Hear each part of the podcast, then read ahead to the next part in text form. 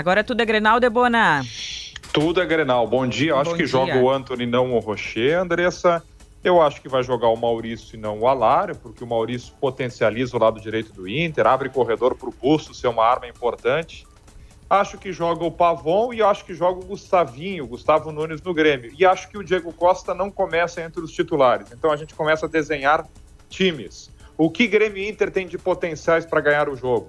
Wanderson e Bustos do lado do Inter, além, é claro, das grandes figuras Alan Patrick e Valência, mas o Wanderson que faz um grande gauchão, que tem sido um jogador que está fazendo muito bem aquele lado esquerdo, que tem vencido seus adversários com jogadas de linhas de fundo, e o próprio Bustos.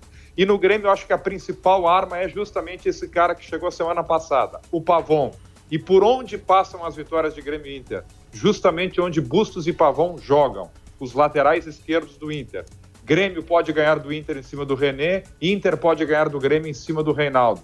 São pontos de atenção para o clássico do domingo e a expectativa fica por conta dessa informação do Diori ontem, né, Andressa? Se vai ou não ter VAR. Eu acho que é muito importante ter VAR. O debate me parece ir além disso. Vai interferir na lisura do campeonato, o acordo? Agora, que é importante ter VAR no Grenal, como é importante ter é, VAR em todos os jogos, eu não tenho nenhuma dúvida.